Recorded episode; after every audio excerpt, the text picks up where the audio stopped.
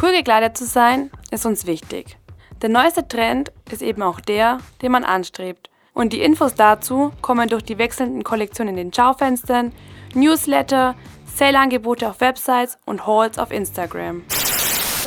Ich werde heute live shoppen gehen. Jenny ist mit am Start. Und ähm, wir gehen so zu Bershka, wir gehen zu Primark, gucken, was es da so für nice Sachen gibt, die man so mitnehmen kann.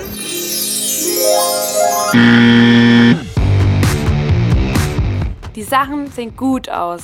Auf jeden Fall wollen wir sie unbedingt haben. Am besten so billig wie möglich. Kauf mich, ich bin ein modisch angesagter Look. T-Shirt für 3 Euro, Hose für 7, Schuhe für 10 und die Tasche für 5. Perfektes Outfit für 25 Euro. Und perfektes Beispiel für Fast Fashion.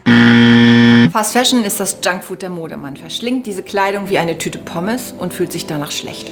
Schlecht, schlecht, schlecht. Vor 20 Jahren noch gab es eine Sommer- und eine Winterkollektion. Heute sind es 24 verschiedene pro Jahr. Die Produktion eines Teils von der Fertigung bis zum Shop dauert nur 12 bis 15 Tage. In den Altkleidern landet es dann ein halbes Jahr später. Über eine Million Tonnen Altkleider landen in Deutschland jedes Jahr im Container. Tendenz steigend. Ja, und dort sind die Teile gar nicht so gut aufgehoben. Diese billig und schnell produzierte Ware ist nichts anderes als Plastikmüll. Immer öfter besteht Kleidung aus billigem Fasermix. Polyester, Polyacryl und Elastan, oft gemischt mit Naturfasern. Greenpeace sagt sogar, die CO2-Bilanz der Textilindustrie ist höher als die der Schifffahrt und Luftfahrt zusammen.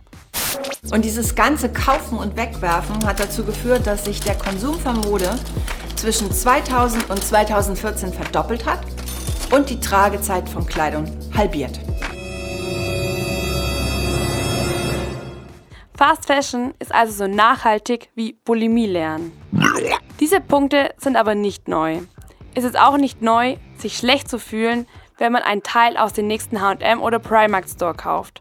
Aufklärung bringt aber irgendwie nichts. Aber wie viel ist dein Outfit wert? Ich schaue nach einem Outfit im Wert von Maximum 20 Euro, aber hopefully wird es unter 10 Euro. Ich versuche alles, was ich kann. What? Und zwar habe ich mir überlegt, ich werde gleich meinen Schatzi mir packen und dann fahren wir zusammen zu Kick. Oh no! Die Hose wollte ich als erstes für dich kaufen.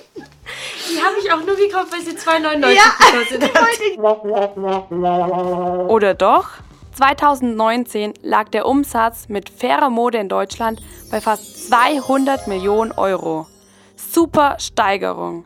In den letzten zehn Jahren um mehr als 1000 Prozent. Trotzdem, auf dem kompletten Textilumsatz gerechnet, ist faire Kleidung nur ein minimaler Bruchteil. Vielleicht sollte Coolness neu definiert werden. Ganz klar mit Fairtrade-Klamotten. Aber ein Problem bleibt natürlich.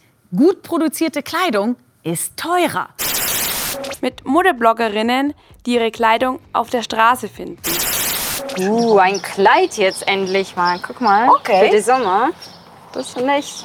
Das könnte auch zum Ausgehen. Mit absolutem Konsumverzicht für einen bestimmten Zeitraum. Unten drunter und oben drüber steht immer Disziplin. Das ist der absolute Rahmen. Mit einer neuen Art, die eigenen Dinge zu behandeln. The key point here is to feel the piece of clothing with your hands and communicate your affection through your palms.